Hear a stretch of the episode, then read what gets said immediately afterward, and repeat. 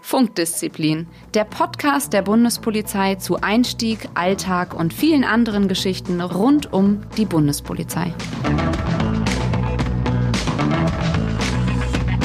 Hallo und herzlich willkommen zu Funkdisziplin, dem Podcast der Bundespolizei. Wir haben heute wieder ein spannendes Thema für euch und zwar der Ausbildungsalltag und prägende Ereignisse. Wir sind heute wieder zu fünft hier im Podcaststudio der Bundespolizei und erzählen so ein bisschen aus unserer eigenen Sicht, wie wir die Ausbildung empfunden haben, aber auch, was es dort für spannende Inhalte gibt. Wie habt ihr denn so den ersten Teil eurer Ausbildung gefunden? Ich meine, wir haben ja jetzt alle zu unterschiedlichen Zeiten die Ausbildung gemacht. Ich denke, da hat sich wahrscheinlich auch mal ein bisschen was getan, ne? Simon schaut schon mit den Füßen. Der möchte ja, vom ersten Tag berichten. Äh, ich will unbedingt. Ja, also tatsächlich ist es so, ich glaube, äh, dass das ähm, viele vielleicht auch draußen nachvollziehen können. Es ist äh, schon erstmal ein kleiner Kulturschock, so kann man es schon sagen. Weiß, was völlig Neues ist. Ich meine, ähm, man ist Abiturient, man hat nur den Schulalltag, man war noch nie so groß von zu Hause weg. Und ähm, ja, dann muss man erstmal, ich glaube, 300 Kilometer habe ich zu meinem AFZ gebraucht, also Aus- und Fortbildungszentrum. Wollte nämlich gerade schon Bingo rufen. Ja, Bingo, AFZ, ja. Also AFZ ist klar, Aus- und Fortbildungszentrum. Und ähm, ja, dann ist man halt, das, ähm, klar, man kriegt jemanden aufs Zimmer, den man noch nie vorher gekannt, gesehen hat. Der kommt einfach rein, hallo, ich bin ein neuer Zimmernachbar. Hat, äh, in 90 Prozent der Fälle passt es auch, ja. Ähm, ja, und dann geht's aber los. Also einkleiden, die, man kriegt die Uniform. Man, wenn man die Uniform zum ersten Mal anzieht, merkt man, okay, das wird jetzt langsam richtig ernst hier. Und dann natürlich antreten, ja, dann Formalausbildung. Formalausbildung heißt also, man lernt erstmal zu marschieren, man lernt erstmal darauf zu achten, dass man dem Vordermann nicht auf die Füße tritt. Das sind alles Sachen, die man in der Schule so nicht hatte. Also es, wie in so einem Hollywood-Film, so Militärakademie, habe ich mich da tatsächlich die mhm, ersten stimmt. Tage äh, gefühlt. Und ähm, das Komische ist tatsächlich, also es gab auch einen bei uns in, äh, im, im Studium, der hat nach paar Tagen tatsächlich hingeschmissen, weil er gesagt hat, das, das ist, ist nicht meins. Aber ähm, ich kann auch allen da draußen sagen, erstens, man gewöhnt sich sehr, sehr schnell daran. Und zweitens, natürlich muss am Anfang da ein bisschen mehr Ordnung, Disziplin rein. Ja. Das lockert sich natürlich dann noch. Also insofern, alle, die erstmal so einen Schock haben, das ist auch, glaube ich, auch be bewusst so gemacht. Ja, glaube ich auch. Da gebe ich Simon voll recht. Also mir ging es auch so. Äh, ich war ein recht freiheitsliebender Mensch und schon allein dieses, diese Kaserne reinfahren und jetzt äh, wohnen wir hier und da ist das äh, Zimmer und morgens das Antreten und dann ganz laut Guten Morgen, Herr Zugführer. Das fand ich schon echt befremdlich. Bei uns, ich bin ja eingestellt 2001 ähm, das ging auch schon recht straff los. Bei uns nannte das dann sich Kleiderkarussell. Das heißt, ähm, die Uniformen werden ja in bestimmten Zusammensetzungen angezogen. Also man kann ja nicht einfach mixen, wie man lustig ist, Einsatzhose mit Jackett und umgedreht, äh, sondern man muss ja wirklich erstmal auch lernen, welche Bekleidungsgegenstände gehören eigentlich zusammen als Frau. Wie bindet man einen Schlips? Damals mussten wir noch den Schlips, der in der Bundespolizei übrigens nicht Schlips heißt, sondern Binder, warum auch immer das musste man alles erstmal lernen und das alles unter vorgegebener Zeit äh, im fünften Stock. Und in fünf Minuten seid ihr wieder da und seid umgezogen. Sind wir erstmal richtig ins Schwitzen gekommen. Äh, rückblickend finde ich es echt lustig und kann darüber lachen.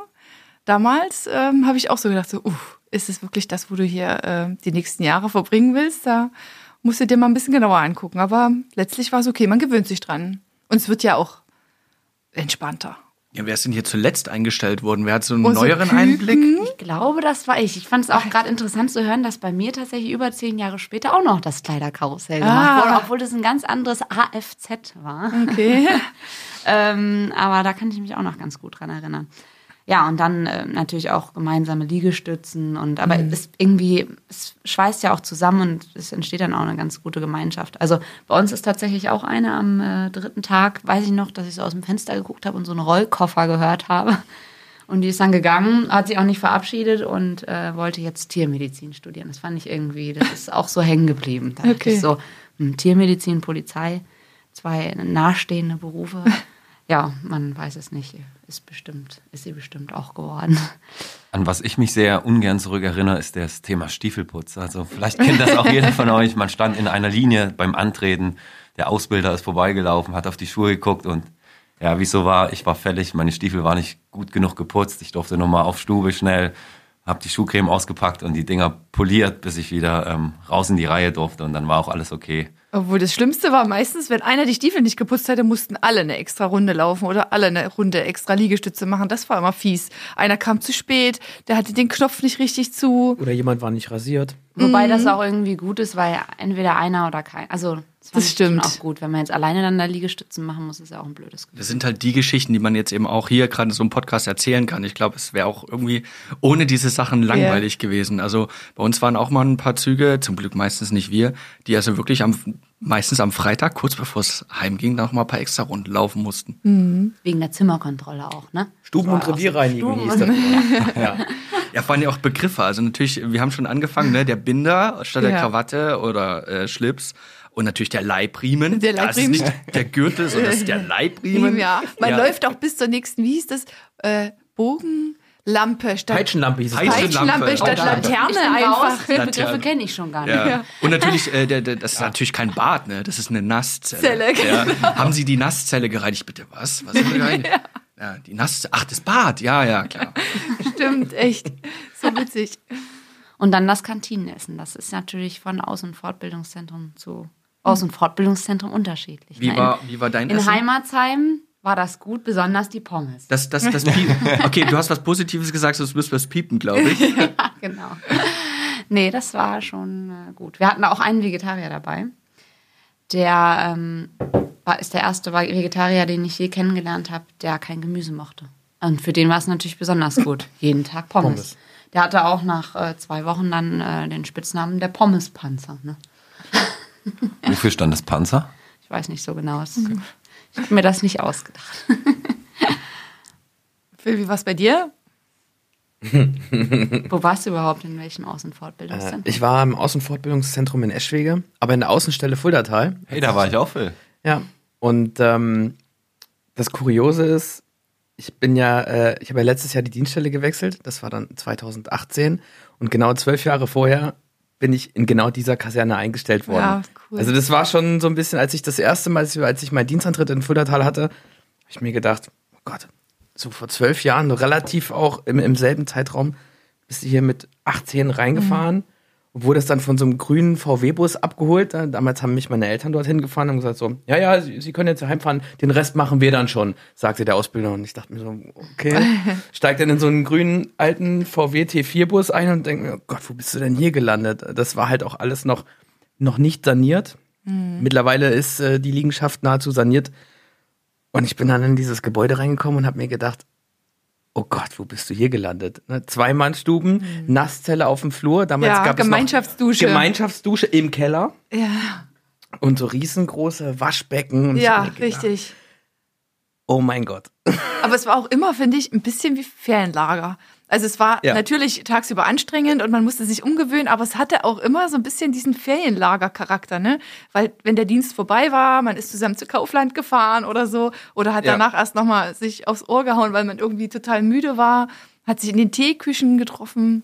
Die Gangpartys waren sowieso die besten. Bei uns hieß es Flurparty. Ja, das Ja. war sowieso das Beste. Der Klassiker. Mhm. Gab es bei euch eigentlich auch Verfügungsstunden? Hattet ihr sowas auf dem Dienstplan? ja, Ab und zu, ja. Was habt ihr in den Verfügungsstunden gemacht? gelernt. Gelernt. Ich habe immer alles nochmal wiederholt. Ja, Nachbereitung. Fürs Protokoll immer gelernt. Ja. Okay, gut. Dann sollten wir das Thema wechseln.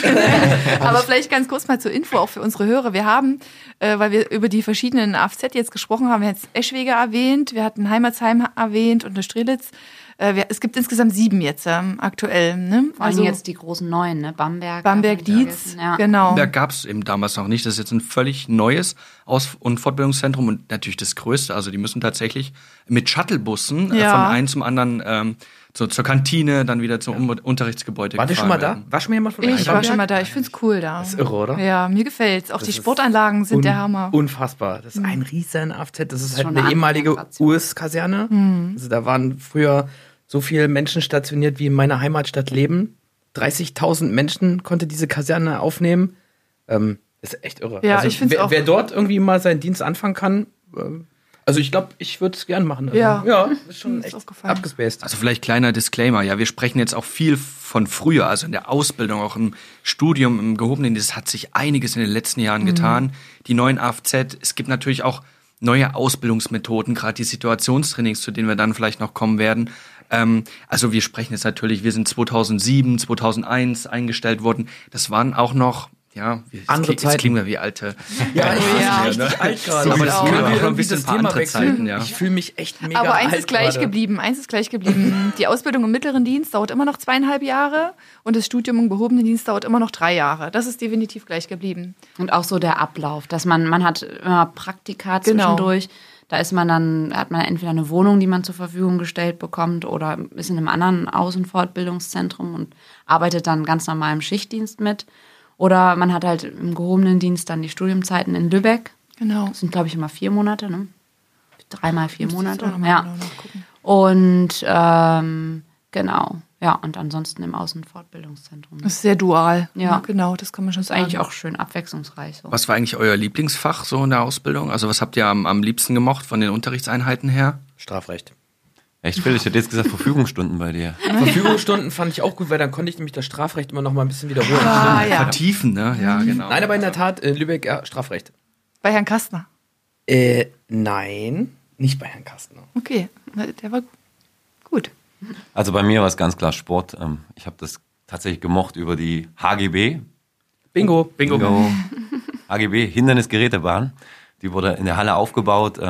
Ja, und das war mehr oder weniger ein Parcours, die man immer wieder absolvieren musste. Das hat mir richtig Spaß gemacht. Oder dann halt draußen ähm, verschiedene Sportarten. Also man muss natürlich immer die 100 Meter laufen oder den Cooper-Test absolvieren. So, das war das, was mir am meisten Spaß gemacht hat. Also wir hatten die HGB noch bevor Parkour überhaupt populär geworden ist, muss man mal sagen. Wir waren stimmt. Vorreiter. Ich wollte gerade sagen, mittlerweile zahlen alle viel Geld hier für diese ganzen Hindernisläufe. Ja, die- Bei uns ja, genau. kann man das in der Ausbildung ganz bezahlt machen. Obwohl man kriegt so einiges, finde ich, geboten in der Ausbildung. Das Also ich weiß, was jetzt, glaube ich, nicht mehr ganz so viel gemacht wird, aber bei uns gab es damals auch noch ähm, viele Flugstunden im Hubschrauber.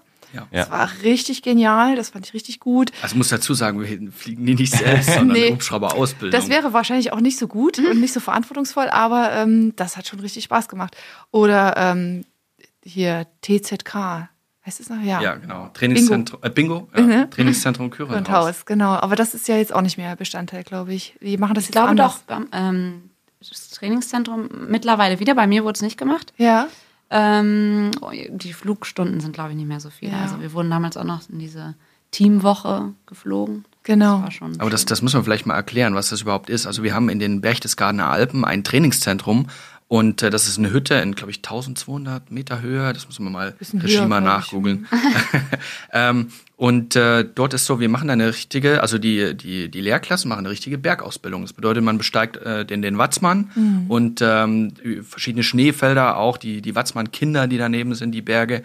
Ähm, ja, und ein besonderes Erlebnis für mich war einfach, wir haben ja Bergführer, also Polizeibergführer und die führen uns da hoch und wir sind über ein Schneefeld gelaufen und ähm, ja, auf einmal sagt der Bergführer, Moment, hier geht's nicht weiter, wir müssen doch in die andere Richtung. Ich sehe gerade 1420 Meter höher ist es. Ja, und äh, wir konnten da nicht weiter und wir gefragt, wieso, ist ein Schneefeld? Ja, von der anderen Seite hat die Sonne schon so drauf geschienen, dass es total ausgehöhlt war und man auf alle Fälle zwei bis fünf Meter in die Tiefe gefallen wäre. Und Das hat eben nur dieser Bergführer gesehen, deswegen habe ich da echt großen Respekt davor vor denen. Die sind auch mega fit, ne? Auf jeden Ja. Fall.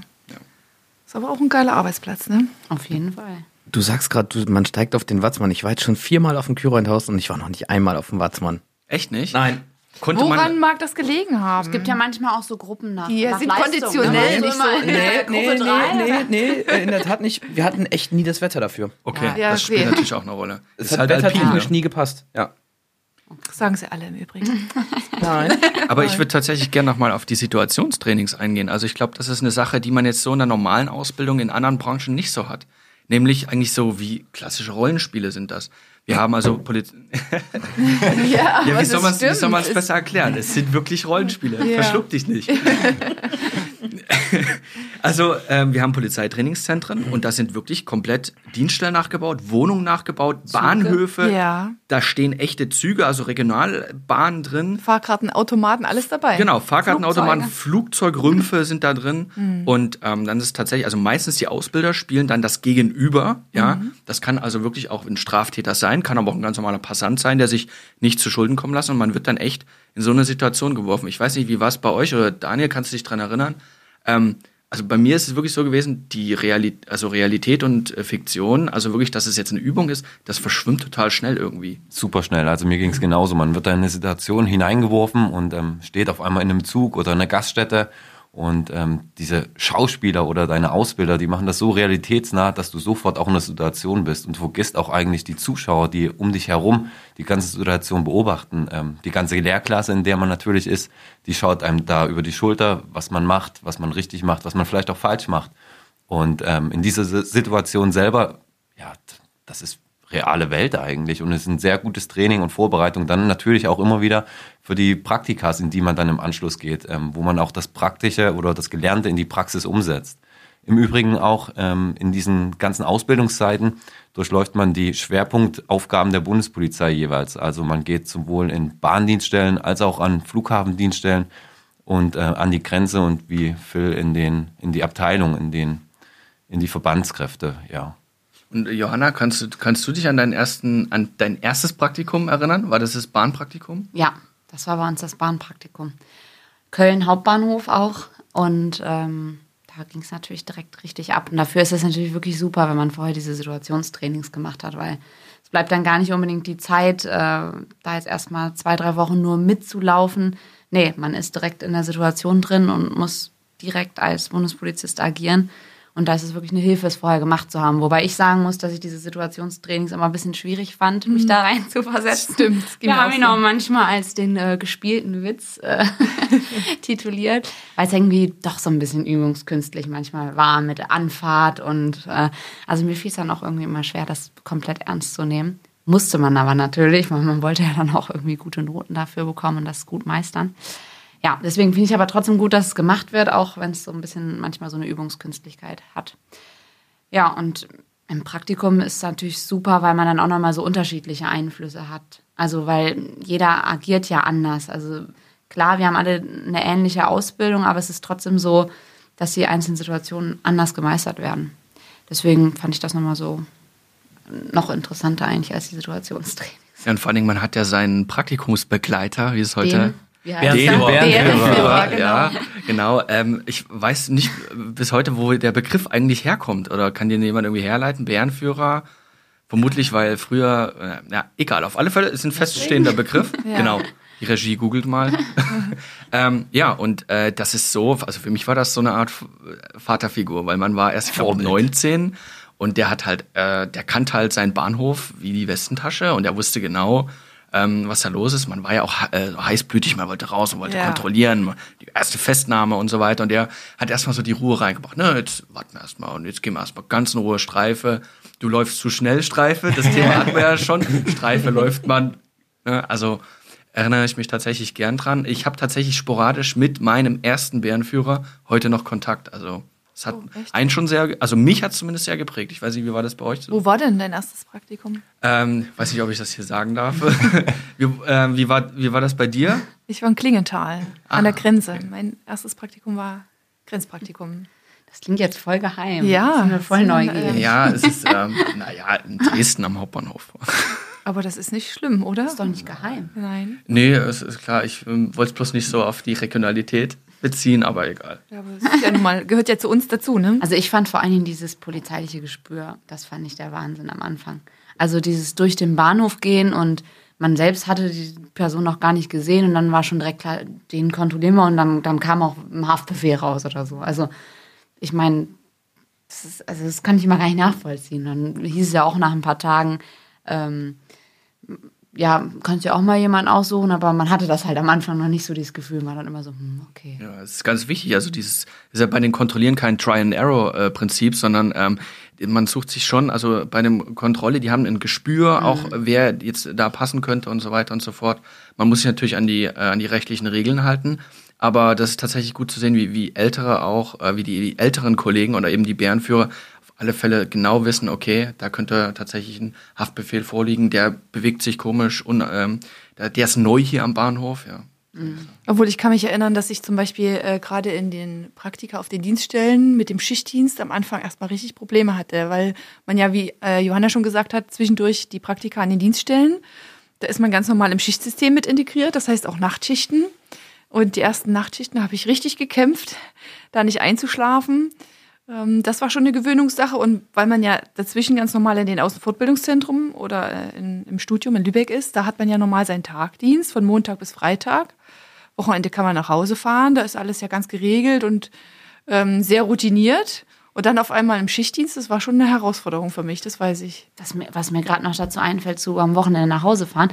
Also ich habe mich am Anfang dann auch so verabschiedet. Also ich habe nur eine Viertelstunde von diesem AFZ entfernt gewohnt. Viertelstunde? Ja. Oh Mann, wusste ey. nicht, ob ich abends nach Hause fahren sie, kann. Sie wird ausgeschlossen Also ich habe mich dann ja? von meinem Freund verabschiedet und dachte so, vielleicht sehen wir uns erst am Freitag, weil ich dachte, es ist bestimmt so streng, dass man da abends nicht nach Hause darf. Und bist du denn nach Hause Durftest du gefahren? nach Hause zwischendurch? Natürlich.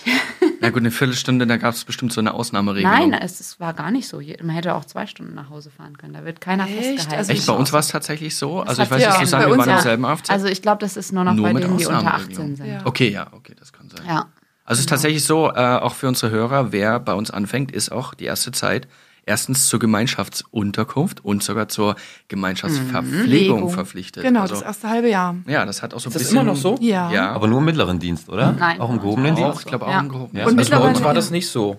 Aber es Aber- ist jetzt so. Wir, wir hatten aber auch keine Gemeinschaftsverpflegung in Fuldatal. Also die gab es dort nicht. Wir hatten dort keine, keine äh, Kantine. Küche. Kantine ja. ne? Muss ja unterscheiden zwischen Küche und Kantine. Stimmt.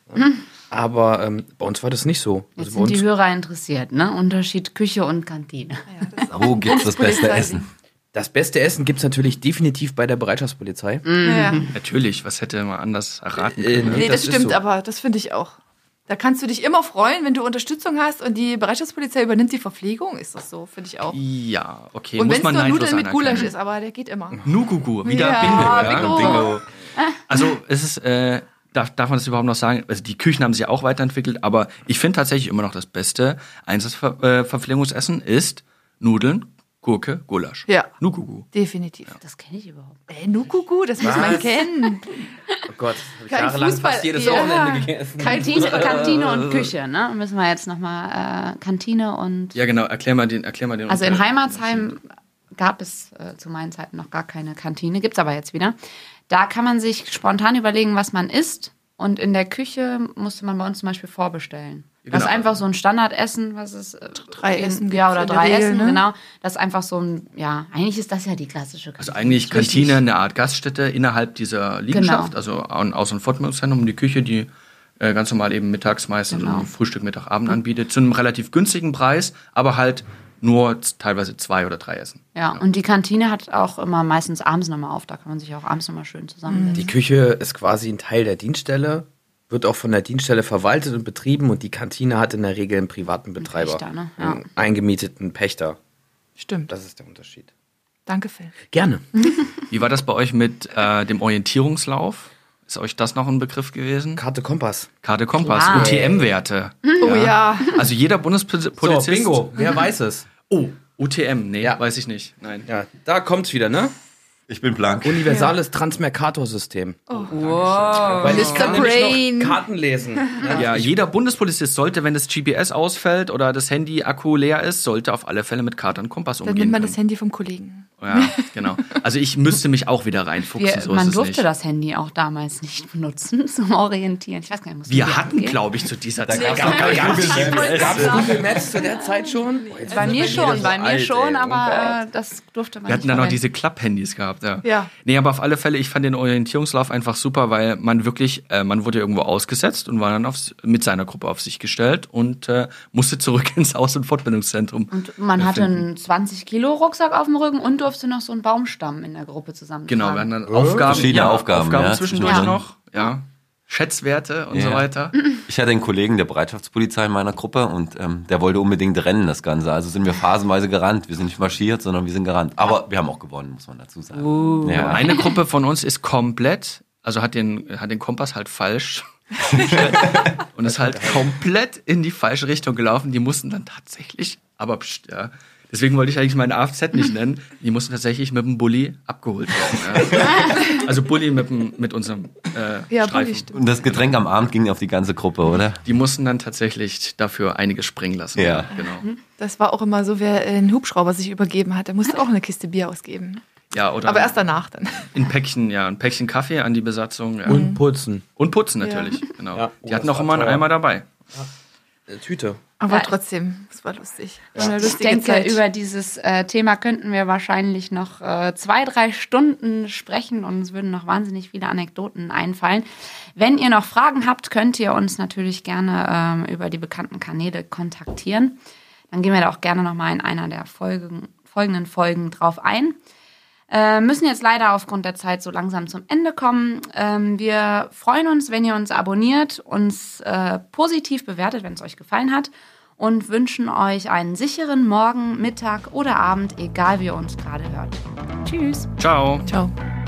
Ja, liebe Zuhörer, wenn ihr Fragen zum Bewerbungsverfahren oder der Ausbildung bei der Bundespolizei habt oder es etwas gibt, was ihr einfach schon immer einmal wissen wolltet über den Beruf Bundespolizist, dann freuen wir äh, von euch zu hören. Dann schreibt einfach mal äh, in den Kommentaren auf Instagram oder Facebook oder einfach per äh, Direktnachricht äh, mit dem Hashtag Funkdisziplin eure Fragen, die euch interessieren. Wir freuen uns darauf und ähm, möglichst viele eurer Fragen werden wir dann in einer der nächsten Episoden dann unterbringen. Funkdisziplin, der Bundespolizei-Podcast.